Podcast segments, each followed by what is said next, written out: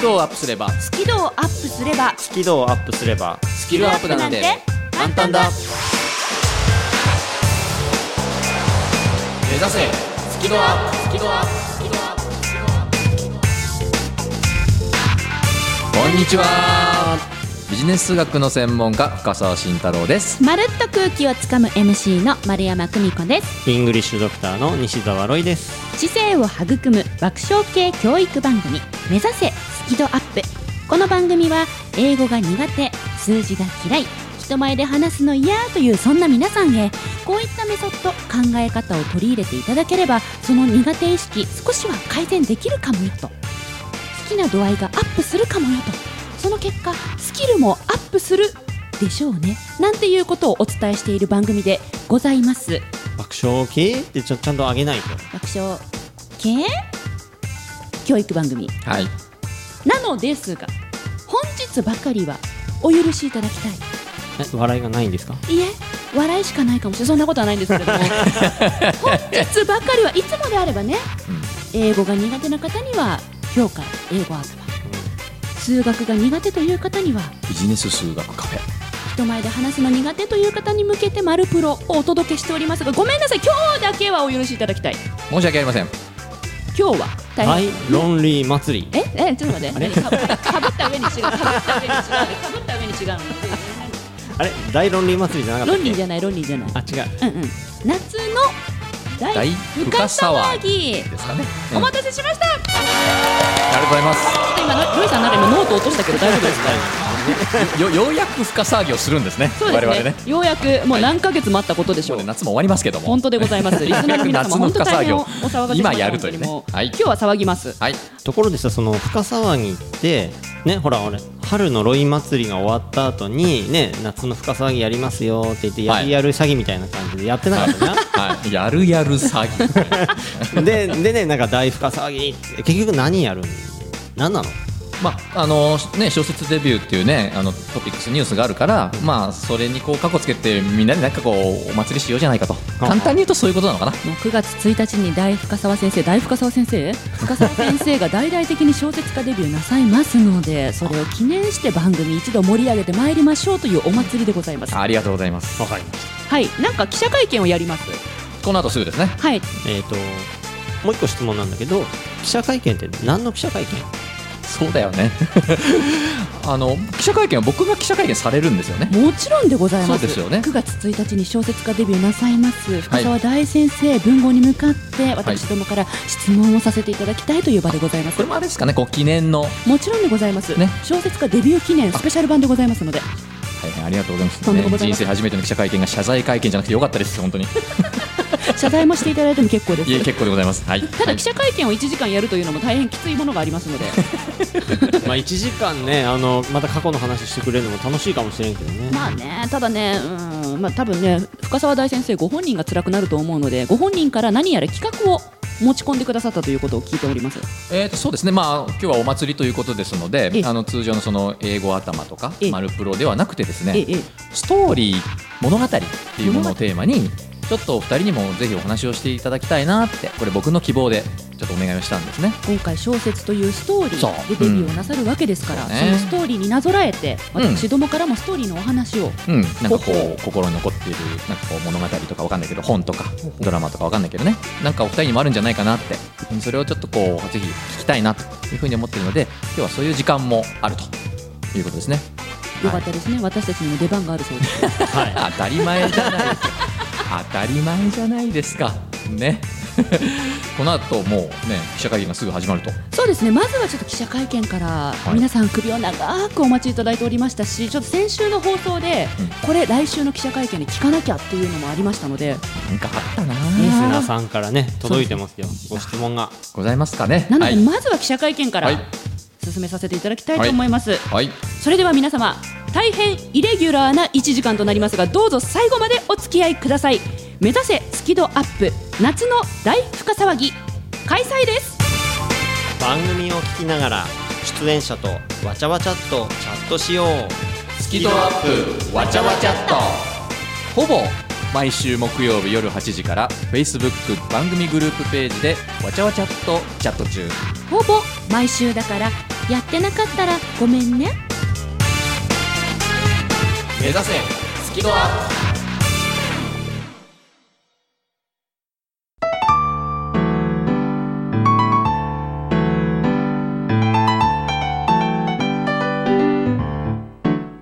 この番組は自宅がまるでスタジオのように楽器演奏を満喫できる賃貸住宅越野建設の音楽マンションで収録しています。音楽家音楽愛好家の皆様からのお問い合わせをお待ちしています。お客様専用フリーダイヤル0120-322-088 0120-322-088平日朝8時半から夕方5時半まで受け付けています。詳しくは音楽マンションで検索してください。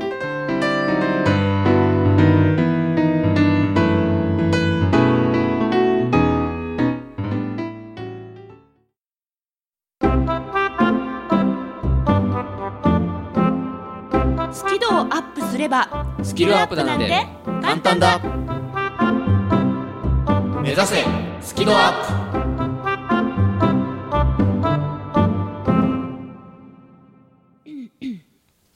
ああ。え皆様お揃いでいらっしゃいますでしょうか？それでは大変お待たせいたしました。9月1日発売数学的自己啓発小説論理ガール。深沢慎太郎小説家デビュー。記念記者会見を行います。まずは小説家デビューを果たされました深沢先生より皆様へご挨拶をさせていただきます。では深沢先生お願いいたします。えー皆さんこんにちは、えービジネス数学の専門家深澤慎太郎です、えー本日はですねあのこのような機会をいただきまして、えー誠にありがとうございます、えー短い時間ではございますがあのいろいろご質問があるというふうに伺ってますのでこの場でねあの直接お答えしていきたいなというふうに思っていますので、えーどうぞ。あよろしくお願いいたします。先生ありがとうございます。どうぞご着席ください。うむ。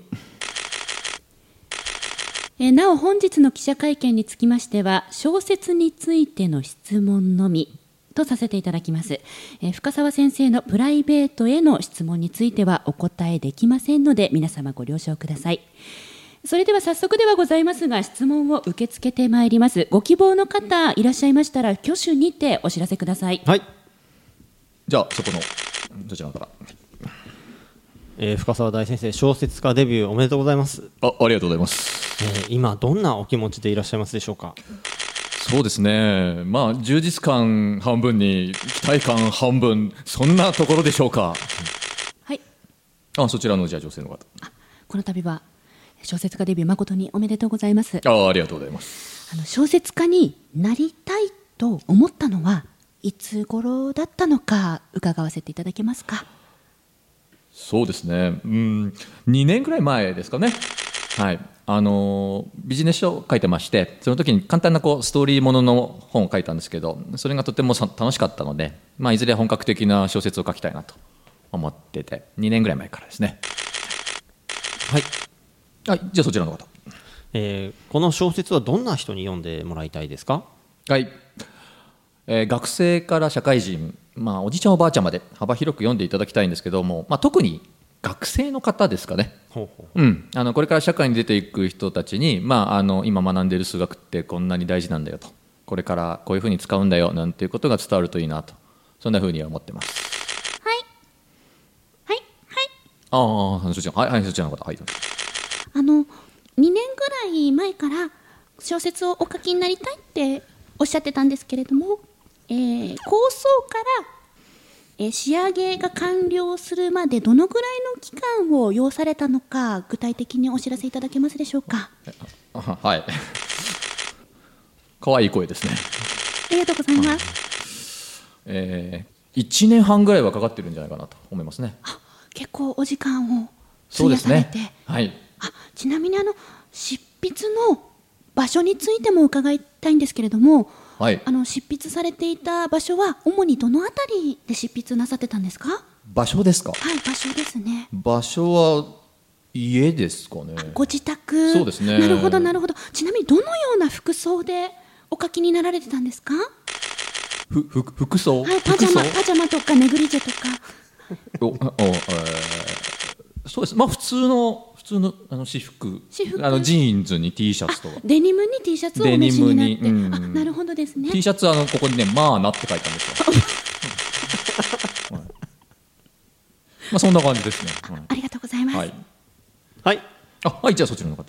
えー初の小説ということで、はい。一番難しかったポイントは何ですか？はい、ありがとうございます。まあ、やはりその数学的な内容とそのストーリーを組み合わせるっていうことですかね。あの数学の内容だけ書いてるんだったらねとても簡単なんですけどそこにこう物語を組み合わせなきゃいけなかったんでそれがとてもまあ難しかったですね。苦労しました。はいはい。お願いします。はい。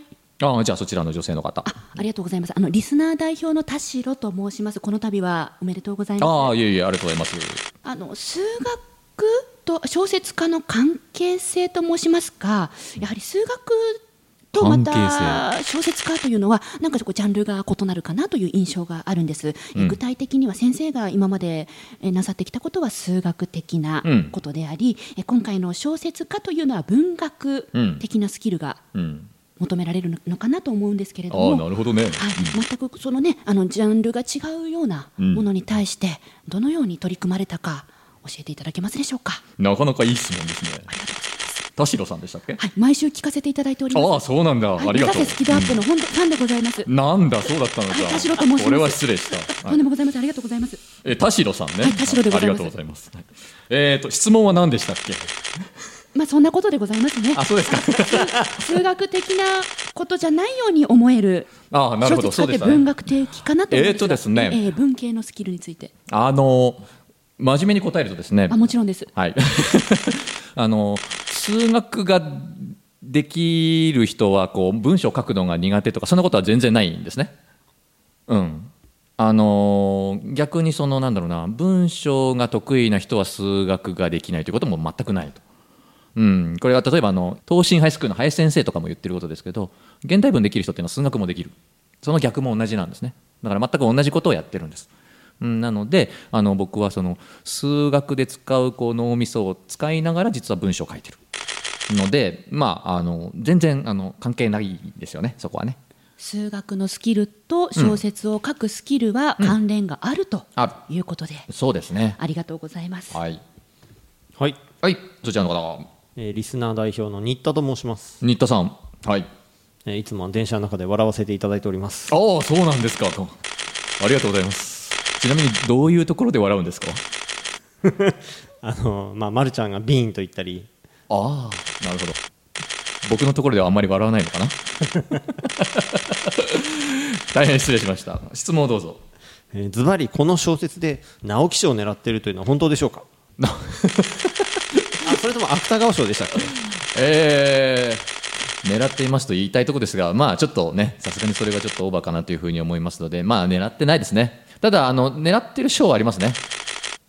あの今あのたまたま話題にね出していただきましたけどもそのラジオのスキドアップですか？そういう番組ありますよね。はい。はい、あの何？スキドアップアワードっていうんですか？あれ取りたいですね、はい、あれ狙ってます。はいはいはいはい。あああ、あどこどこ？あああはい。はいはいはいあなた。ありがとうございます。はい。すみません、たびたび。ちょっともうもう一度質問させていただきたいんですけれども、今あのスキドアップのあのスキドアップアワード賞を狙っていらっしゃるということだったんですけれども、はいはい、えー、皐月賞の方は狙われているのか、そこのところも伺ってもよろしいでしょうか。ささつさつはい、大間さんが走る皐月賞です。さつき賞やはり毎年皐月賞はみご覧になられてるんですか？あえああうんまあまあまあな大穴狙いですか、それとも手堅い方ですか？どちらかというと手手堅い方かなあ意外と保守的なんですね。ありがとうございました。ちょっとおい まあいいや数字とは言葉である。言葉を変えれば伝わる。伝わればあなたの心はときめく。すなわち数字とはときめきをもたらす。主人公晴美の成長をぜひ応援してあげてください。数字が苦手な人でも説得力ある説明ができるようになります。漫画でわかるできる人は数字で伝える。発売中。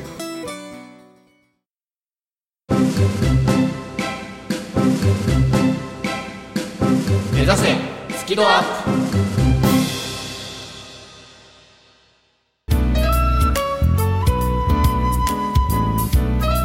今日ねあの深騒ぎやってますけれどもでもやっぱりロイさんやねまるちゃんのお話もぜひあのたっぷり聞きたいなというふうに思っていてであのオープニングでもお伝えしたようにそのストーリー物語っていうちょっとテーマでお二人にもちょっとぜひお話をしていただきたいなっていうふうに思うんですね。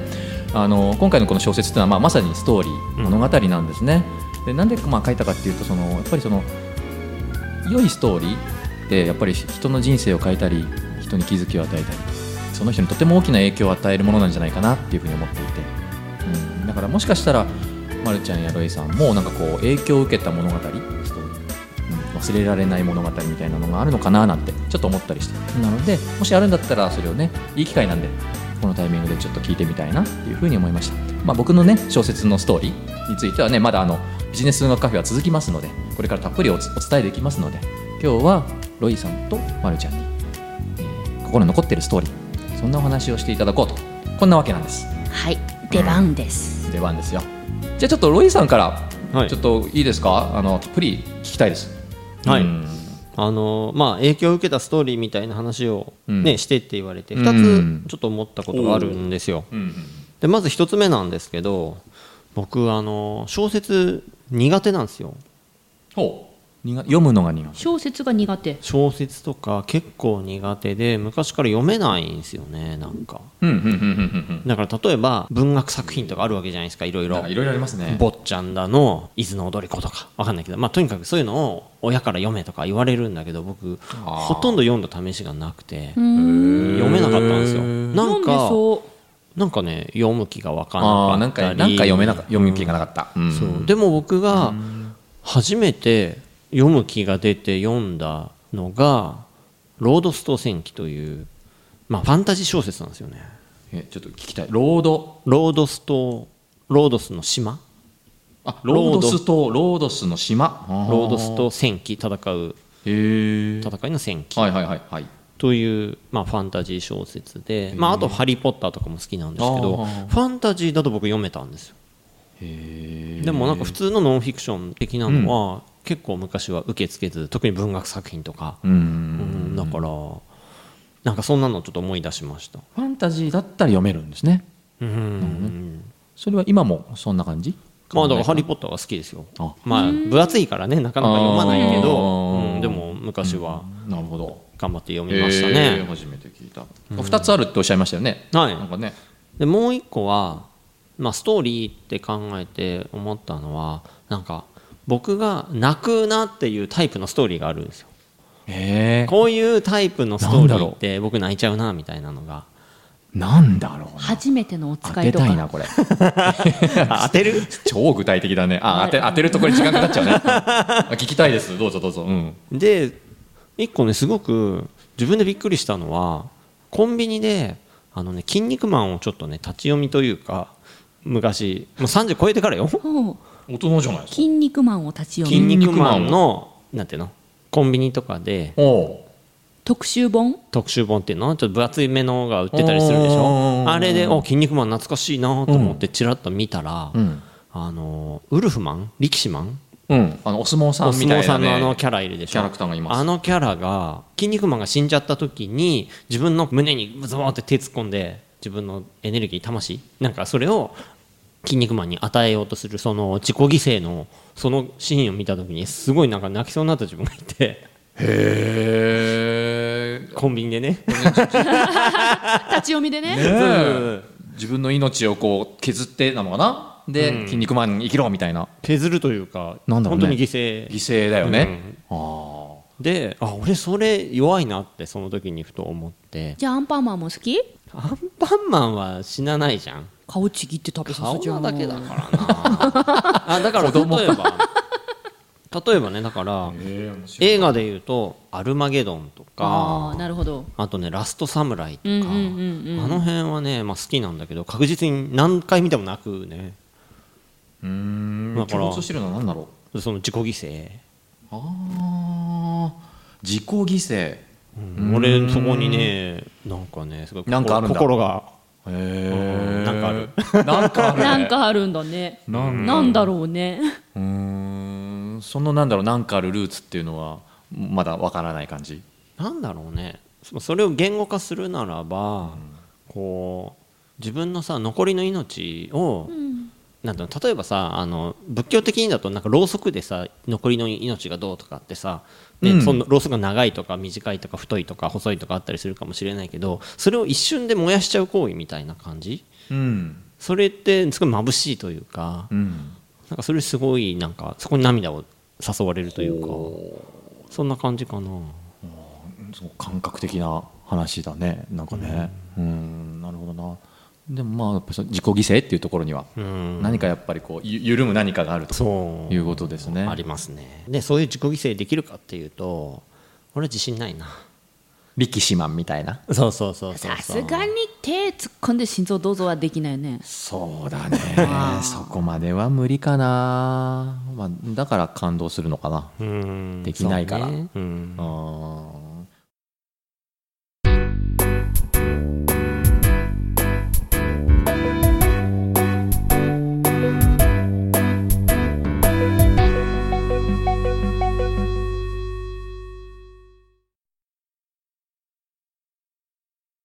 他に何かありますこう感情が動いたみたいな。なんかほストーリーそういえばねもう一個ね大の大冒険。大の大冒険？知らないかな。聞いたことある。聞いたことある、うん。ドラクエの外伝みたいな感じで「うん。あの週刊少年ジャンプ」で昔ジャンプ。やってた漫画で、うん。だからその勇者うんうんがいて名前が大。カタカナでね大とかであと魔法使いでポップ。っうんてのがいたりまああとね舞踏家がいたりとか、うん。まあ、最終的にその魔王に挑んでくみたいな物語なんだけど、うん。最初はみんな子供的なところから始まりでそのねポップっていうのがうん。こう何かあると逃げちゃうとか。なんですかね？気が弱いんですかね？気が弱かったりあ。とねまあスケベだったりとかスケベ。まあいろいろ欠点だらけの出来の悪い出来の悪い子。すごい出来の悪いキャラなんだよねでねでもねある時もうだいぶ最後の方だと思うんだけどそれもね漫画そのだからコンビニであるやつ。それは買ったよ買ったよ。びっくりした今それも立ち読みしてきたんですって言うのかと思った随分コンらビニで読まれる方なんだ しかも結構な長時間いるのかもって思ってたんだけどそれはちゃんと買ったんですねジャンプを買って。ああそうですか。おおおおおでそれはもうだいぶ最後の方のもうもうすぐ魔王にあの対決挑むみたいなあたりの話なんだけどそのダメダメだったポップがあの師匠の大魔導士みたいな師匠からうん一人前としてすごい認められるみたいなうん。シーンがあった時に俺それもすごい泣いた。おおそれはなんか全然出来の悪い子だった子が認められた瞬間なんですかね。そうなんかすごいまあ人の見えないところで努力をしてきて、うん。それをなんか師匠が見ててくれて、うん。でなんか報われたというかう、ん。うんなんかね努力が報われた。って感じかな。多分ねすごい感情移入しちゃうんだよね。自分がこう劣等感の強かったこうダメな自分とかを重ねてうーん。前おっしゃってましたもんね。その辺ね、だからそのポップが一番こう自分にこうそうそのダ共感できた。メキャラダメキャラが。で努力してきたみたいなところはすごくかぶる、だから感情移入した、うん、ああってことはどどうなんだろうな。じゃあそのダメキャラが頑張って頑張って努力してなんかこううまく成功したサクセスストーリーみたいなのがこれからあったら、そういうのはもしかしたらこう心が揺れ動くかもしれない？そうねこれからもなんかね大人になってからもうん。こうやって見て。うんそっか。じゃあなんかそういう映画とかあったらじゃあちょっとおすすめしてみようかしら。なんかロイさんこれ見てみてみたいな。泣いたら教えてみたいな。ロイさんを泣かしたいんそうですか？そうそうそうそうそうそう。なんかねなんかそんなモードに今なってきたの。まあいつもねあくびして泣いてる以外泣いてるとこ見たことない。そうね、まあ、まるちゃんの瓶は泣いたけど、あね、笑い泣きもしてるかそうね。一番こう笑って泣いてるのロイさんだね。そうだね。ね、一回ツボ入っちゃうとねもう止まんないもんね。うん。だからその感動して泣いているロイさんみたいな。でもでも感動して泣くってこういいことだもんね、人間にとってはね、うん。だからその回数が増えるのはいいことだよね、それってストーリーのパワーだよね。ああストーリーのパワー。うん。なるほどね、まあ、今回僕の小説で、まあ、泣く人はいないと思いますけどもね。いないの、うん、いないさすがに、まあ、そういうあれじゃないと思うけど。あ泣いてくれたらいいなでもな、うん、うん、だけどまあその感動して泣くぐらいのストーリーっていうのに出会いたいよね、うん、うん、っていうふうに思いました。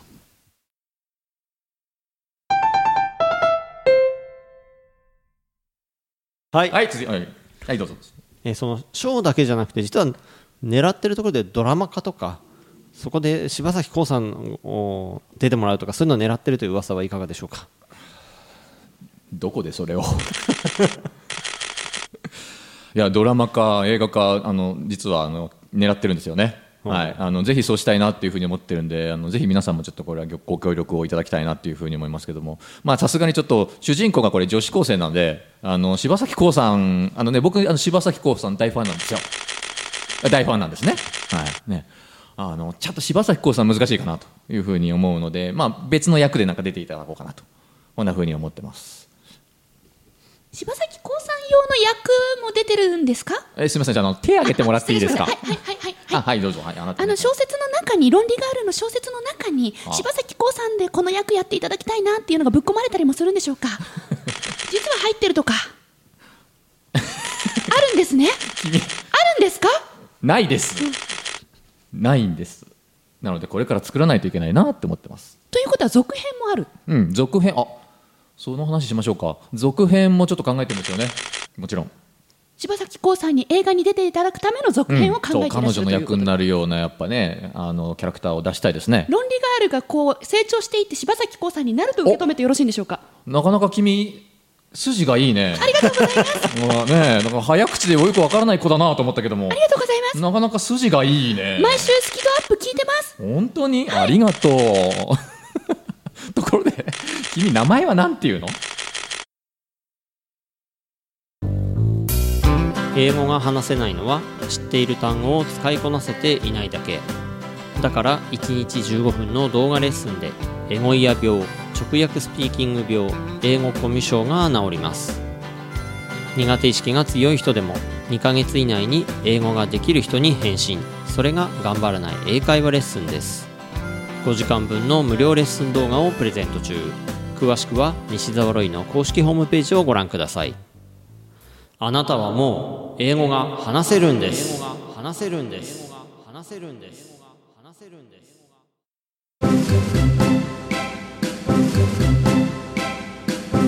指せ。スキドアッ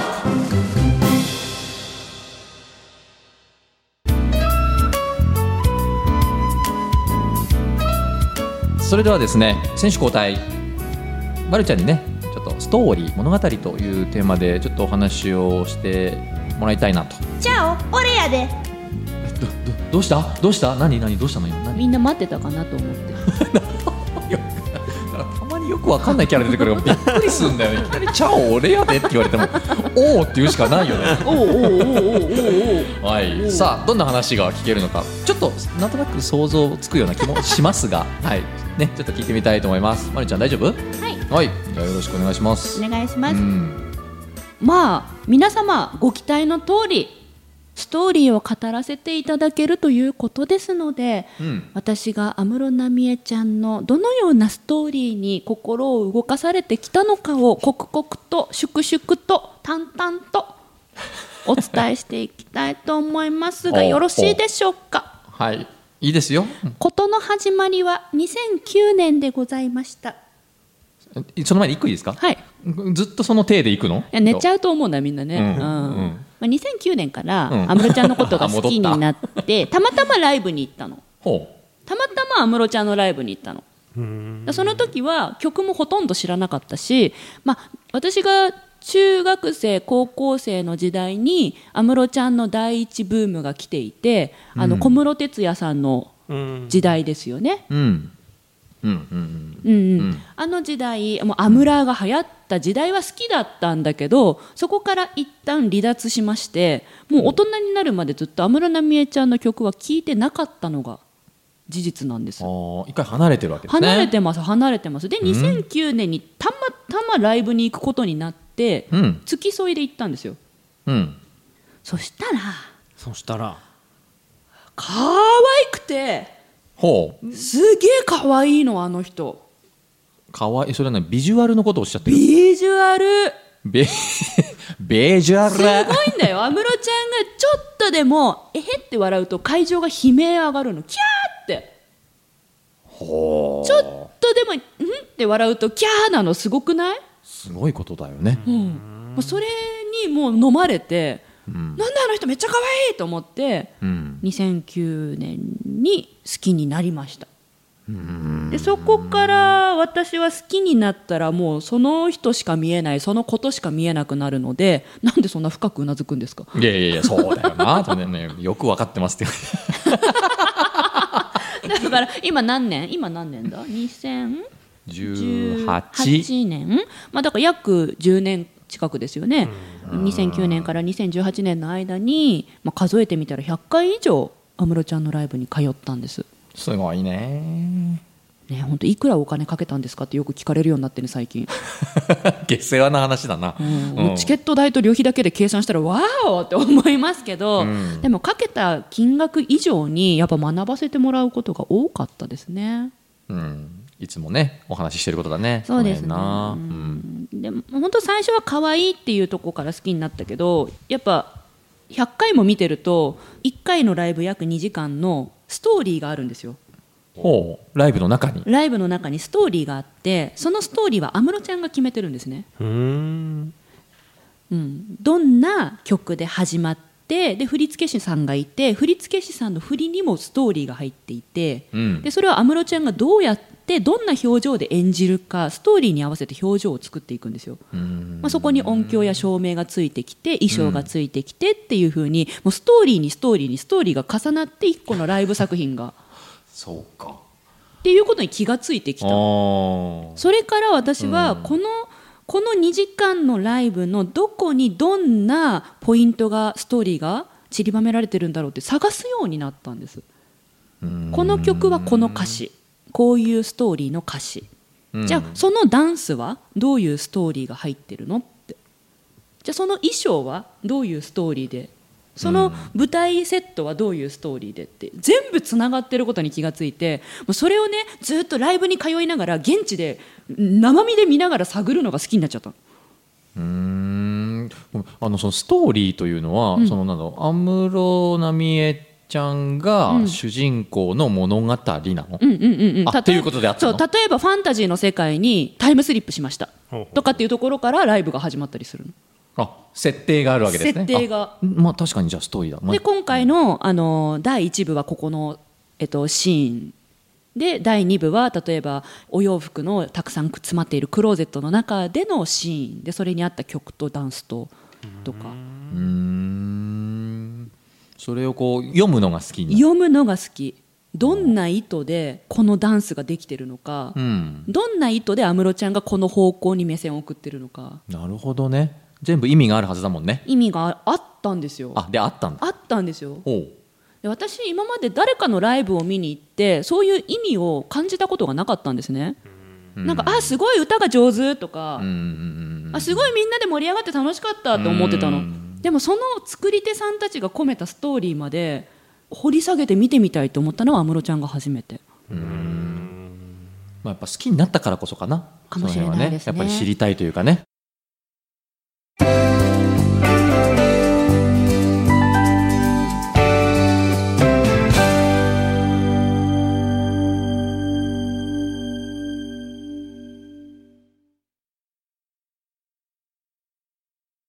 さ好きになった男のストーリーは知りたいじゃない？今までどんな人とねどんなところに行ってきたとか何が好きでどうやって育ったかとかさなんか赤ちゃんの頃の写真とか見たくなったりしません？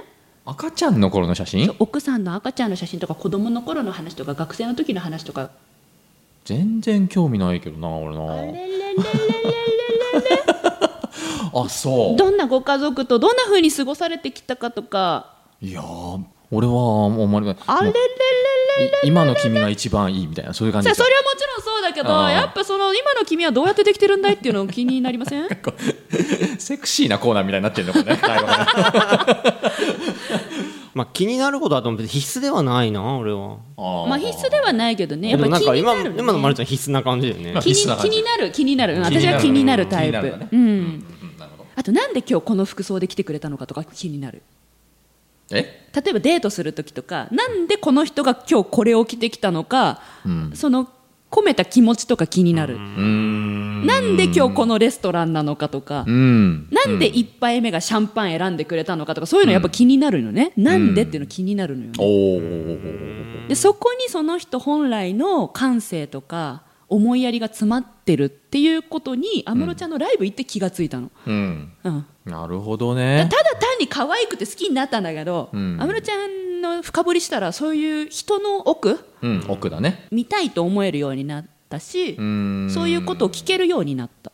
うん。えもしかしてこれシャンパン選んでくれたのって本来ビール好きじゃないですか。でもシャンパン選んでくれたのってえもしかして私のため？みたいな、うん。読むわけね。うん、でそれを聞くとな照れて言うじゃないですか、あうん。みたいな、ううんんうん、いや誕生日だったから喜んでもらいたくてえー、好きとか思うじゃないやっぱ。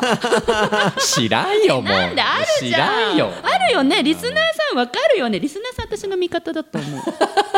えでもねこういろんなね行動にいろんな理由があって、そそのちゃんと意味を込めて生きてる人が好き。がね、うん。みたい、うん。だから私も一個一個の行動とか、あのに意味を込めたいなって思えるようになりました。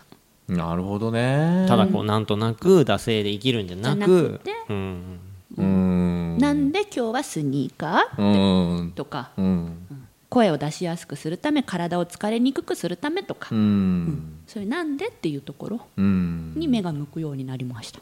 安室ちゃんのおかげ。おかげ。うんだただ単にキャーキャー騒いでるんじゃないのよ。うん。わかっそれが今日分かったよ。でもあれだねということはこう、ま、るちゃんをそういう目で見る人もこれから増えていくわけじゃん？多分。なのかな？多分多分ねこれからね。そのうんうんなんで丸山さん今日はあのワンピースなんだろうとか。あそうそうそうそうそうそう。なんでここでこなんか手を挙げるんだろうとうんうん。か聞いてほしい聞いてほしい。そういうふうに見る人いっぱいいると思うよ。聞いてほしいぜひ聞いてほしいです。ねそれはいの一個一個には理由があって。はい。でね逆にあの黒いジャケット着てたら、あ脇汗を気にしてるんですねと。そう。って言ってほしい。脇汗、今日脇汗多めなんですかって聞いてほしい。聞いてほしいんだ、うん、そしたら今日ちょっとね暑そうだったから着てきたんですよとかね。ね答えるのが丸山久美子だよね。答える。私は答えたい。やっぱそういうふうに気にかけてくれる人って愛を持って見てくれてる人だからやっぱそういう人とは仲良くさせてもらいたいよね、ううんん、うんうん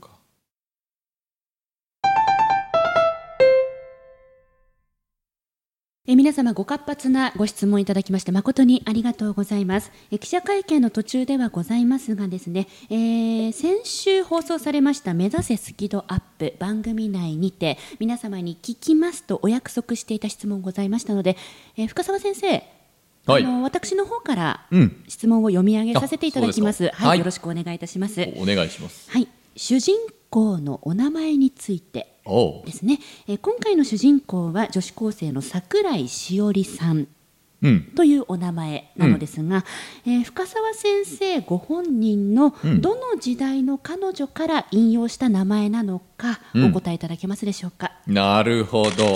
そういうところにこの会見はやシフトしていくんですね。いえいえあのこちら先週の放送で公約いただいたご質問でございえっと、ますので、桜井しおりさんというまあのはねこれあの主人公の女子高生の名前なんですけれども。深澤先生のどの時代の彼女からのお名前の引用かというご質問でございます。えーご期待に添えず申し訳ないですけどもこのしおりさんっていうのは僕がつけた名前ではないんですね。ではさくらさんでございますか？違いますね。まあでも桜井さんは僕がつけました。桜井さん、はいあのー乃木坂46のファンであの乃木坂46の中に桜井玲香さんっているんですよ。桜井玲香さん可愛いんで好きなんですね。でそこから桜井さんはつけました、はい、あ言っちゃった。それはえーいつぞやかこの、えードラマ化または映画化された時に乃木坂46さんにお歌を歌っていただきたいという伏線を張ったということでよろしいでしょうか？ごめんなさい。ちょっとそこはノーコメントで。それでは引き続き皆様からの質問をお受けしてまいります。なかなか際どい質問が来るようになったな。はい。はい。じゃあそちらの方どうぞ。でその桜井しおりさんのこのモデルとなってる人はやっぱりこう大先生が大学院時代に付き合っていたあの女子高生の彼女さんだったりするんですか？いやあのーもう普通の喋り方でいくね 疲れた。疲れた。ねあのお待たせしました。すみません疲れました。はい文豪モード終了です、はい終了です。はいありがとうございましたありがとうございましたな長く付き合っていただいて本当みんなありがとうございます。前半後半とか分かれてると思うんで。記者会見は続きますけどえーっとですねまあその主人公のキャラクターは別にあのかつてつけてた彼女の中にはいないですね。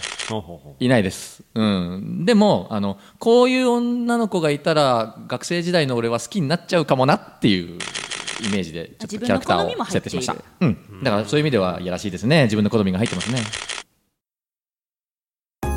緊張を克服できず悩んできた皆さんへ。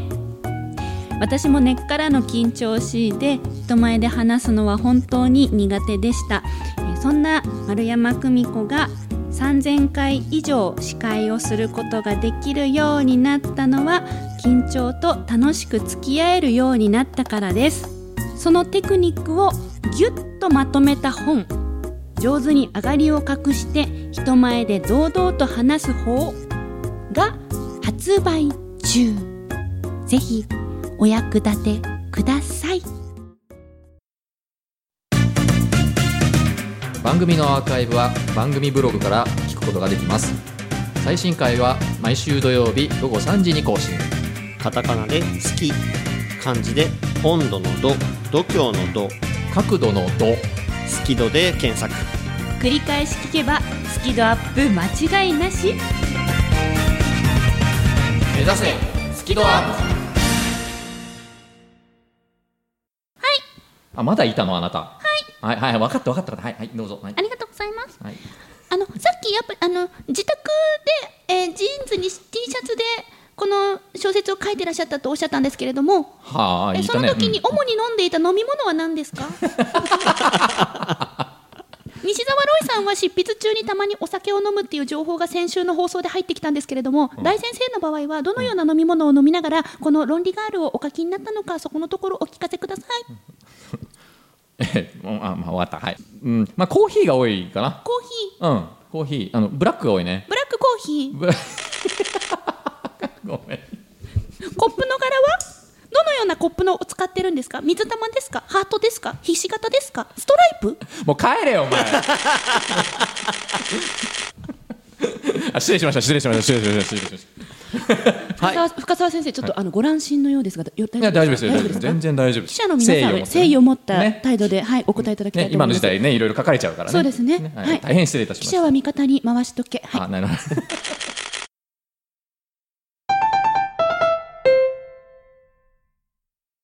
さて、お送りしてまいりました、深澤慎太郎小説家デビュー記念記者会見、いよいよ最後の質問を受け付けるお時間となりました。え最後の質問、ある方、挙手にてお知らせいただけますでしょうか？はい。はい。じゃあそちらの方お願いします。はい、えー深澤大先生は前作のタイトルが「できる人は数字で伝える」だったんですよね。そうですね。はい。えでも今回の本数字で伝えるんじゃなくて小説で伝えるってこれどういうことですか？どういうことでしょうね。まあなんでしょうね。その、まあ、今回の本はそのできる人にならなくてもいいと思っていてできる人は数字で伝えた方がいいと思うんですけどもそうじゃなくてもうちょっとこう楽しくうまく生きていく、うん人生を。そのビジネスの話じゃなくてその何回も言ってるけど人生の話なのね。もっと人生をうまく生きていくためにこういった考え方を持ってるといいんじゃないっていう、まあ、メッセージで、うん、今回小説を書いたんですね。でよく質問されるんですけどんなんで小説にしたんですかって、うん。ね、リスナーの皆さんもね多分そうそう思ってると思うんだけどあのなんていうのまあ僕が思ってるのはそのこのす、ね、数字に強くなりましょうとか数学的に考えましょうなんていうことを、まあ、偉そうに言う先生方というのはですねあのなかなかそれが苦手な方のところまで降りないのね。降りないで上から偉そうなこと言ってるのね。だけどそれじゃやっぱ伝わらないので、まあ、僕はこう降りてきてでいろんな伝え方をしたいと。届け方をしたい、うんまあ、ちょっとなんかこうかっこつけるとこう届けるための汗をいくらでも流したいとこんな風に思ってるんですね。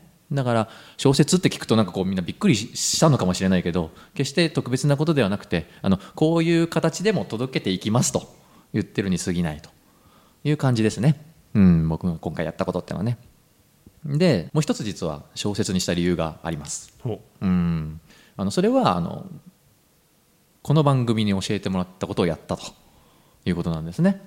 うん。まるちゃんこの番組のコンセプトは？スキ度がアップすればスキルアップなんて簡単だ。はい。目指せ、ね。スキドアップ。ふえー。チャチャチャチャチャ。チャうん、最後のいらないチな。そうね。好きスキー度がアップすれば、スキルアップは簡単。うん。これはめちゃめちゃすごい言葉だなと思っていて本当その通りだなというふうに思ってこの番組で教えてもらいましたそれを。なのでその好きになってほしいと。そのためには、うん、そういうこうそのまんま届けるんじゃなくてできるだけ楽しんでもらうような好きになってもらうような形で届けるっていうことが大事だというふうに思ったので、まあ、小説という形を今回は取ったということなんですね。だからまあ数学が好きになる必要はないけれどもでもあの論理があるという本はとても好きと。いうふうに思っていただけたらもうそれだけで僕は十分というふうに思っています。こんな感じでよろしいですかね。ありがとうございました深澤先生、最後に皆様に一言だけはい。お送りいただけるとしたらどんな言葉を？あ皆様にですか？はいリスナーの方々にこの1時間お付き合いくださいました皆様へ。あ、えー最後までお付き合いいただきましてありがとうございました。うーん買ってね。以上です。はいはいはいはいはいどさっきかどうされました？帰れって言った子だよねあれね。あと一個だけあと一個だけ聞きたい。ああと一つだけ？あと一つだけ。あじゃあ時間も差し迫ってますのでどうぞ。ああのあのですね深澤先生。えっと汗をかいてる時に飲んでたブラックコーヒーのえっとコップの柄は一体何なんでしょうか？コップの柄？ご自宅のコップの柄は？もう早く帰れ。というわけでお送りしたのはビジネス数学の専門家深澤慎太郎と。まるっと空気をつかむ MC 丸山久美子と。イングリッシュドクター西澤ロイでした。せーの。目指せ。スキドアップ早く帰れ